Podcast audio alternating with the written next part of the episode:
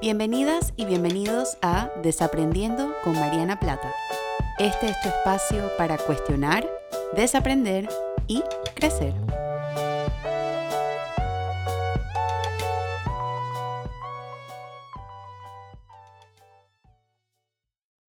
Hola a todas y a todos, bienvenidos a una nueva semana y un nuevo episodio de Desaprendiendo. Yo soy Mariana y como siempre un gusto y un placer compartir con ustedes un episodio y una semana más. Y el día de hoy, el episodio es acerca de un tema que creo que lo he hablado anteriormente, quizás en mi Instagram, pero nunca lo había enfocado, eh, nunca lo había quizás desmenuzado de esa forma. Me estaba costando encontrar el medio para hacerlo, no sabía si quería hacerlo en un post o quería hacerlo en un live o quería hacerlo en un artículo. Entonces, bueno, ya quedó en un episodio del podcast. Y es acerca de los apegos.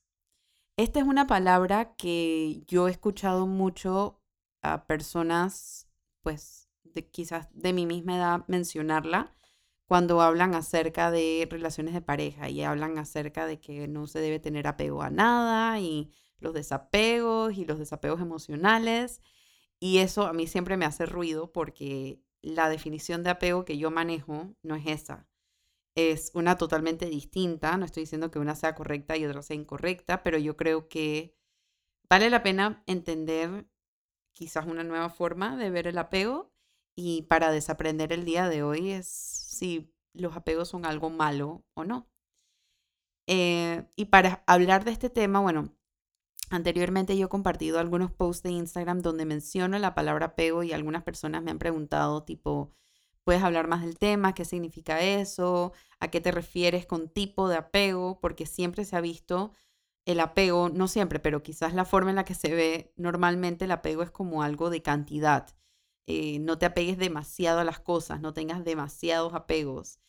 Y la teoría que yo conozco y la teoría que yo he usado y la teoría que yo uso como psicóloga no es para nada a nivel de cantidad, es a nivel de calidad. Entonces, eso fue un poquito la motivación detrás de este episodio y detrás de este tema. Y para complementar el episodio de la relación sana que ha sido tan bien acogido y tan bien recibido y, y muchas personas me han escrito para comentarme que les ha gustado mucho. Entonces yo creo que este es un buen complemento para hablar del tema. Hago la aclaración que yo no soy terapeuta de pareja, sin embargo tengo que conocer del apego porque pues trabajo con niños y trabajo con adolescentes y realmente el apego se ve en todas partes. Y dos, soy humana, es decir, que soy adulta y, y sé cómo esto interfiere en nuestras relaciones de todo tipo, no solamente las amorosas, sino también con amigas, con amigos, con colegas, con compañeros. Entonces, el objetivo, mi objetivo totalmente egoísta que yo tengo con este episodio es abrirnos a desaprender lo que tradicionalmente hemos conocido sobre el apego, dejar de verlo quizás como algo malo, eh, verlo como algo que existe, algo real, darle una definición nueva y si puedo y me lo permiten, inspirar en ustedes esta autocuriosidad sobre cómo se ha manifestado el apego dentro de sus propias vidas o cómo se ha desarrollado o cómo se manifiesta hoy en día, ahora que la mayoría de los que escuchan son adultos y adultas en sus diferentes relaciones. Entonces, ¿qué es el apego y cuál es la definición del apego que yo manejo? El apego, bueno, primero es una teoría que fue elaborada por John Bowlby, que fue eh, uno de los pioneros en psicología infantil y más adelante fue categorizada o catalogada por Mary Ainsworth, que también fue eh, una investigadora acerca de este, del concepto de apego y es, a quien le debemos la, la, la clasificación de los tipos de apego que conocemos hoy en día. Y lo que dijo John Bowlby acerca del apego es que el apego es un vínculo emocional o un lazo afectivo que el niño o la niña en su infancia temprana desarrolla con su cuidador primario. Y a partir de este lazo, el niño o la niña va generando hipótesis o va eh, relacionándose con el mundo, con el ambiente, con las personas a su alrededor, siguiendo esa premisa para Bowlby el apego es un tema o era un tema tan importante porque es la confianza básica que un niño o una niña pueden tener con su cuidador primario. Y a partir de esa confianza, entonces, si yo confío en que mi cuidador primario va a estar ahí, mi cuidadora primaria va a estar ahí, que va a responder a mis necesidades emocionales, que me da un cierto nivel de tolerancia a la frustración, que su amor no es algo que es eh, condicional, que su presencia no es algo que es condicional, que regresa, siempre y cuando el niño o la niña sientan esa seguridad y esa confianza, eso se va a traducir entonces a cuando este niño vaya creciendo y se vaya volviendo adolescente y se vaya volviendo adulto, en la forma en la que establece vínculos afectivos y lazos emocionales con las personas a su alrededor. Entonces, en palabras resumidas, el apego es la relación de confianza y de seguridad que un niño o una niña establece con su cuidadora o cuidadora primaria y que más adelante se traduce en sus relaciones adultas. Mary Ainsworth, como les mencioné anteriormente, ella lo que hizo fue que ella hizo una investigación con diferentes niños y sus cuidadores primarios y así fue catalogando los distintos tipos de apego.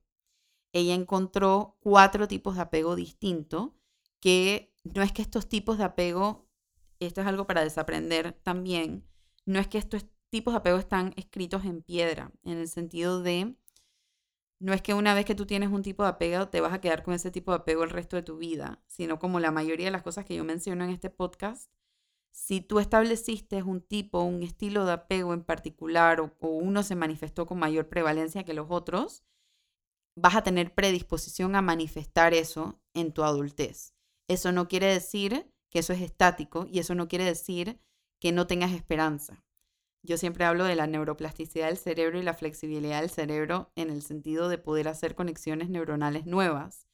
Y el apego también se ha encontrado que se puede volver a sanar o se puede volver a reparar en las relaciones adultas. Particularmente, y esto no es por tirarle flores a la psicoterapia, pero la psicoterapia es, y esto es basado en evidencia, un espacio para reparar ese apego si yo no he tenido cuidadores primarios que han podido satisfacer mis necesidades emocionales de la forma en la que yo lo necesitaba y me encuentro con un terapeuta en mi etapa adulta que puede ofrecerme un modelo distinto, quizás un poco más sano, quizás un poco más seguro, más confiable, las conexiones neuronales se van, se van haciendo nuevas conexiones neuronales que van reemplazando esos patrones de apego. Entonces sí hay esperanza, siempre quiero hablar de la esperanza porque creo que es súper importante cuando estamos hablando de la evolución del ser humano, pero para propósitos de este episodio vamos a pensarlo como que hay estilos de apego quizás más definidos en ciertas personas que en otros, teniendo en mente que siempre se pueden modificar, que siempre se pueden reparar también en la adultez. No siempre, pero la mayoría de las veces se puede lograr. Entonces, dentro de los cuatro tipos de apego que que Mary Ainsworth identificó, voy a empezar por el más sano, que es el apego seguro. Y en el apego seguro, estos eran los niños donde los cuidadores primarios pues respondían ante sus necesidades de forma consistente, de forma constante, les daban vocabulario emocional, podían contener a los niños emocionalmente, podían estar ahí para ellos, su amor era incondicional, sabían, los niños y las niñas sabían que el cuidador primario iba a regresar, que no los iba a abandonar, no había un miedo al abandono, no había un miedo a que no estuviera ahí. Y un poco conectándolo con, con esta teoría que yo les mencionaba anteriormente de Donald Winnicott, eran madres y padres suficientemente buenos también.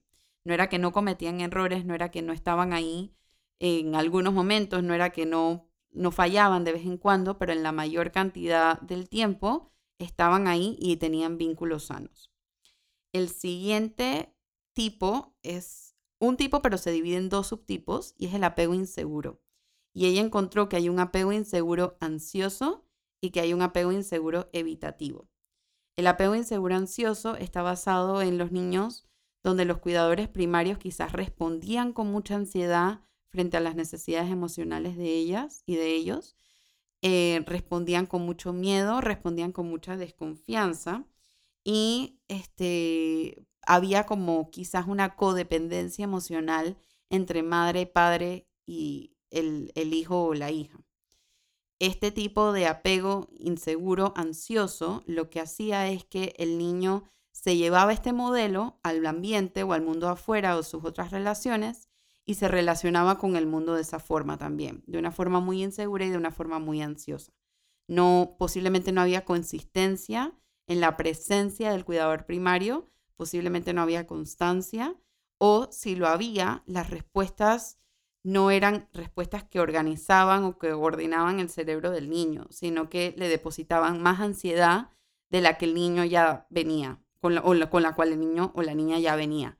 Entonces, si lo queremos ver de esa forma, era como que dos, era una situación donde la niña o el niño respondía con ansiedad y la madre y el padre, en vez de contenerlo, le depositaban más ansiedad. Y el segundo subtipo en este apego inseguro es el apego inseguro evitativo.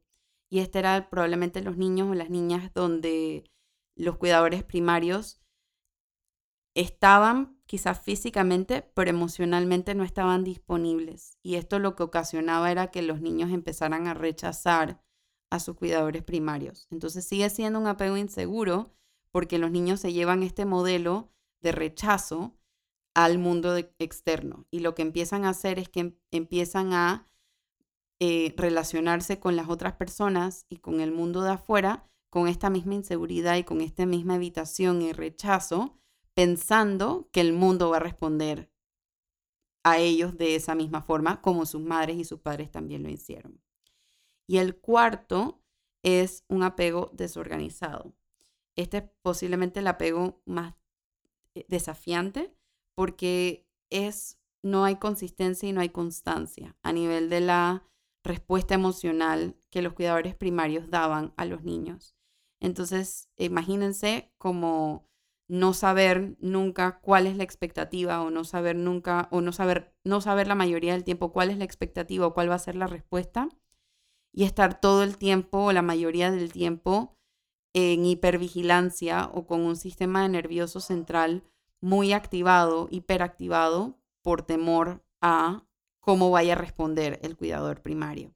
Y asimismo estos, estos niños se llevan este modelo y lo traducen en el mundo de afuera pensando que el mundo no es un lugar seguro y que nunca se puede anticipar las respuestas del mundo porque los cuidadores primarios no pudieron darle esa consistencia y esa constancia también.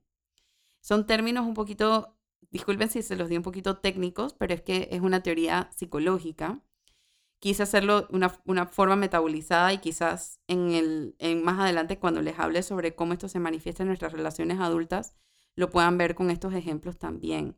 Pero quiero hacer también un, paréntesis y un, parar un momentito para tocar base con ustedes porque sé que estos temas a veces pueden remover mucho y pueden causar un poquito de ansiedad porque uno empieza a pensar sobre su propia crianza y este comercial siempre lo hago al final, pero quiero hacerlo ahorita también, que si esto se está volviendo muy ansioso para ti o se está volviendo como algo que te está revolviendo mucho, no lo pienses dos veces, ponle pausa y regresa cuando estés listo. Y acuérdate que esto no reemplaza de ninguna forma la psicoterapia.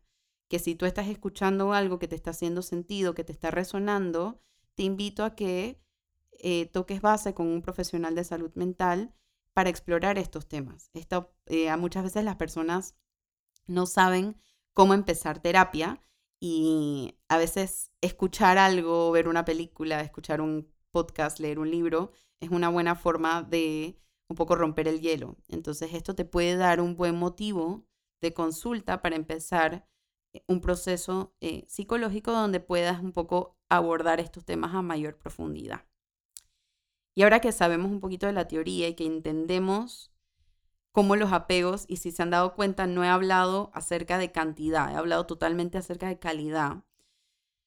Una de las de los hallazgos que han hecho los psicólogos, las psicólogas, los profesionales, las profesionales de salud mental en relación con el apego, es que han encontrado que estos modelos de apego casi que hacen la base para el tipo de relaciones que buscamos en la adultez. Nuevamente, vuelvo a hacer el recorderis, esto no está escrito en piedra.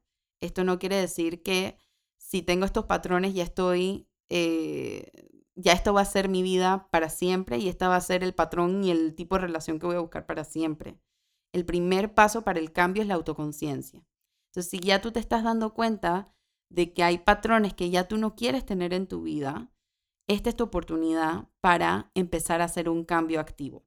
No va a ser un cambio rápido, no va a ser un cambio de la noche a la mañana, pero si tienes paciencia y tienes autocompasión contigo misma y contigo mismo, puede ser un cambio duradero en tu vida. Y en estos hallazgos que han encontrado que, los tipos de apego eh, aparecen en la adultez o estos modelos aparecen en la adultez, me quiero basar en un post que creó una colega, no la conozco, es una colega de Instagram, se llama, su cuenta es arroba Babita Spinelli Therapy. Y ella hizo unos posts súper interesantes sobre la forma en que los apegos aparecen en nuestras relaciones adultas. Y ella decía que, por ejemplo, en las personas que han tenido un mayor estilo de apego seguro, son personas que son, están cómodas con la intimidad, tanto física como emocional. Son personas autosuficientes, son personas que pueden confiar en las demás personas, son personas que tienen una visión positiva de sí mismas y de los demás, y son personas que tienden a tener un pensamiento flexible también en relación con las demás personas, en relación con sus expectativas y en cómo se, cómo se conectan con otros y con otras. Para el apego inseguro ansioso, ella encontró, ella, ella menciona que este son el tipo de personas que a veces suelen buscar excesiva intimidad, suelen buscar constante reafirmación. Eh, lo, dice, lo dice el mismo tipo de apego, inseguro, ansioso. Son muy ansiosos y son muy inseguros sobre su rol dentro de la relación, sobre lo que ellos están aportando, sobre sus necesidades emocionales. Entonces, esto se traduce en estar sobre preocupada o sobre preocupado sobre la relación. Hay mucho temor a que la otra persona no esté. A veces em, se empiezan a hacer películas en la cabeza. todo el mundo se hace películas en la cabeza, pero las películas que se hace este tipo de apego, las personas con este tipo de apego, suele ser muy basada en preocupación y en ansiedad.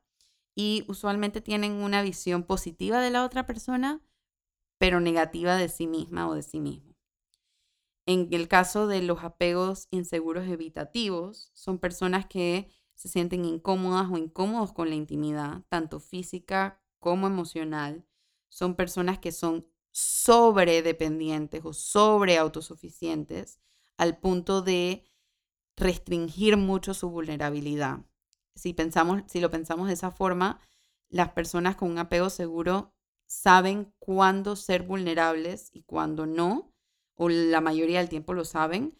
Las personas con un apego inseguro evitativo son personas que les cuesta mucho ser vulnerables dentro de sus relaciones. Pueden parecer distantes y usualmente tienen una visión positiva de sí misma y de sí mismo, pero una visión negativa de las demás personas. Entonces piensan que no hay nadie que sea lo suficientemente confiable o lo suficientemente seguro como para ellos invertir su energía y su tiempo.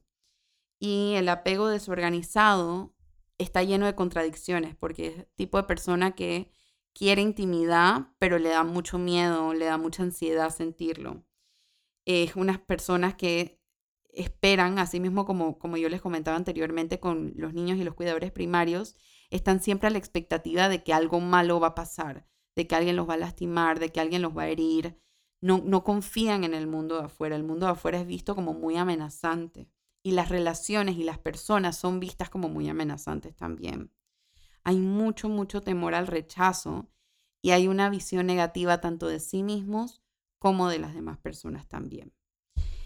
Y algunas de las formas para nuevamente inyectarle un poquito de esperanza a todo esto, porque me puedo imaginar, y no, no me lo tengo ni que, ni, que imaginar, yo también recibí esta teoría por primera vez en algún momento y sé cuánto puede revolver. Entonces, sé que puede parecer como muy desesperanzador pensar que las relaciones y los patrones primarios determinan tus relaciones adultas y tu funcionamiento adulto.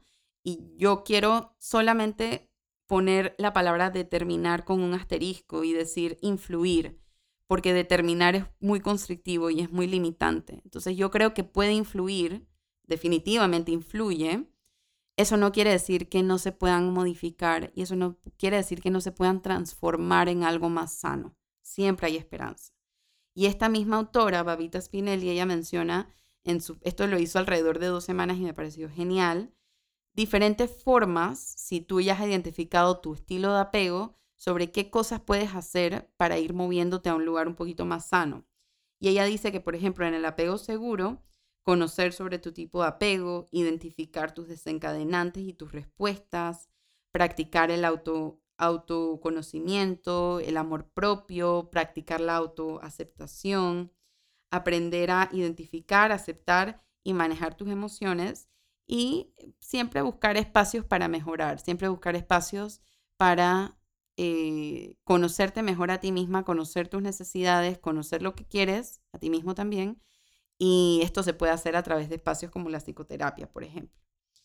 En el apego inseguro ansioso, ella dice que, por ejemplo, cosas que se pueden empezar a hacer si ya tú identificaste que este podría estar más conectado con tu historia es empezar a asumir lo mejor de tu pareja o lo mejor de tu amiga o lo mejor de tu colega en vez de lo peor. O sea, el cerebro ansioso por default va a ser catastrofizante. Ella lo que dice es desafía un poco esa catástrofe con, en vez de qué es lo peor que puede pasar, piensa qué es lo mejor que puede pasar.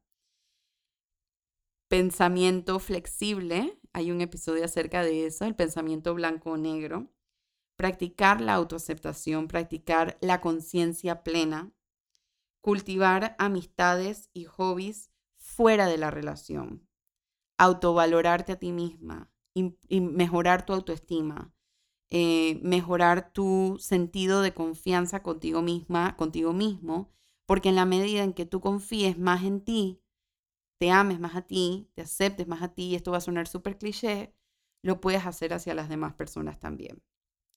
En relación con el apego evitativo, ella dice que, por ejemplo, te trates de enfocar en las cosas positivas de las personas a tu alrededor en lugar de asumir lo peor. Se dan cuenta que son muy similares entre el ansioso y el evitativo porque van de, si pensamos, son parte de un mismo paraguas, que es el apego, perdón, el apego inseguro. Encontrar formas pequeñas de eh, poner de tu parte y formas pequeñas de dar el beneficio de la duda para poco a poco ir dando el beneficio de la confianza. Si ya tú sabes o ya identificaste que esto suena como, como algo tuyo, trata de partir de la premisa de que no necesariamente una persona no va a estar emocionalmente disponible para ti y que ser vulnerable no es algo malo y no es algo que te hace débil y no es algo que te hace menos es, una fortaleza, es una forma de valentía también. Y poco a poco encuentra formas para compartir tus pensamientos, compartir tus emociones, nuevamente ser vulnerable, comunicarte mejor con las personas a tu alrededor, de forma autocompasiva y de forma paciente. Y para el apego desorganizado, si encontraste rasgos de apego desorganizado dentro de tu crianza, lo que ella recomienda es, por ejemplo, practicar la autocompasión, la autoaceptación y el autoamor. Empezar a compartir tus pensamientos y tus emociones en dosis pequeñas, ir poco a poco. Recuerda que esto no es, no se trata, no es una carrera de velocidad, es una carrera de resistencia. La vulnerabilidad no, se, no es los grandes, eh, los las grandes formas de mostrarte tal y como eres. La vulnerabilidad también son pasos pequeñitos y dosis pequeñitas también. Practicar la empatía. Estar muy pendiente de tus emociones y de tus pensamientos y de cómo empiezas a crearte expectativas sobre las demás personas. ¿Qué es lo que estás pensando o qué es lo que te está evitando ser vulnerable? ¿Qué es lo que te está evitando poner, eh, encontrarte en la mitad del camino con la otra persona? Y en todos estos eh, tipos de apego, ella menciona la terapia como una excelente vía para conocer esto, porque se hace mucho más llevadero cuando tenemos a alguien que nos acompaña en la oscuridad y que nos acompaña en estos momentos tan difíciles de la crianza, hacer el duelo de eso y luego ir planteándonos nuevas formas de manejarnos, de relacionarnos, de conectarnos las unas con las otras, los unos con los otros también. Lo único que yo agregaría a esto, que creo que lo he ido mencionando en varios momentos, es que paciencia, autocompasión y autoconciencia. Esa es la única forma de ir cambiando poco a poco nuestros patrones, porque los apegos también son, son en formato de patrones. La única forma de transformarlos a algo más sano, de construir relaciones más sanas, de desaprender aquello que ya no nos sirve y que ya no nos funciona, es a través de la paciencia, la autocompasión y la conciencia. Y quiero mencionar aquí una frase de John Pueblo que me encanta, que creo que va muy de la mano con esto, porque el camino para reestructurar el apego, si bien es cierto que no es un camino imposible y que hay mucha esperanza y que la neuroplasticidad nos ayuda a lograr todo esto, es un camino difícil, porque muchas veces nos encontramos cayendo en patrones que pensábamos que habíamos desaprendido y quizás nos queda un rato por desaprenderlas todavía más. Y él lo que dice es, en los momentos donde te sientas agitada o agitado o ansiosa o ansioso, porque estás notando que los patrones regresan a ti, aun cuando ya los tienes bastante conscientes, en esos momentos, toma un momento para ser autocompasiva y realizar, darte cuenta, autocompasivo, para realizar y darte cuenta que el simple hecho de que estés consciente que esos patrones están volviendo a aparecer es más que suficiente ahorita mismo. Porque para tomar un paso alto, un salto grande hacia la transformación, la autoconciencia tiene que venir primero. Y esto es todo parte de ese proceso. Acuérdense que no hay una meta en el desaprendizaje. No es quien más desaprende, ni la mayor cantidad de desaprendizaje. Es los pequeños pasos que tomamos día a día, los pequeños espacios de vulnerabilidad los pequeños espacios de autocuriosidad, sin juicio, sin culpa y sin vergüenza, para tratar de ser mejores, tanto con nosotras mismas y nosotros mismos, y poco a poco con las demás personas también. Espero que con este episodio te haya quedado eh, una definición quizás nueva, diferente del apego, que complemente lo que conocías anteriormente. Te recuerdo, ya lo hice anteriormente en este episodio, pero te vuelvo a recordar que esto no reemplaza la psicoterapia. Esto es un espacio muy, muy limitado, donde yo explico términos que son muy teóricos a veces, o muy, se pueden quedar muy en la superficie si no hacemos el trabajo para personalizarlos. Y el mejor lugar para hacer ese trabajo es en un espacio terapéutico. Entonces, si está dentro de tus capacidades, busca a un profesional de salud mental. Si alguno de estos temas te removió, te conectaste con algo de esto, o crees que tienes espacio para mejorar y para crecer, porque la mayoría de nosotros lo tenemos. Nuevamente, te recuerdo que si tienes alguna sugerencia de tema, alguna pregunta, algún comentario, opinión, me encantaría escucharte. Estoy en mis redes sociales como arroba Mariana Plata o me puedes escribir un correo a info arroba marianaplata.com. Te quiero agradecer por estar conmigo una semana más, por desaprender, seguir desaprendiendo conmigo. Me llena mucho leerlos, leerlas y saber que se están llevando estos episodios para sus terapias, para sus relaciones, para sus casas, de eso se trata. Entonces, nada, muchísimas gracias. Espero que tengas una hermosa semana. Te mando un fuerte abrazo. Chao.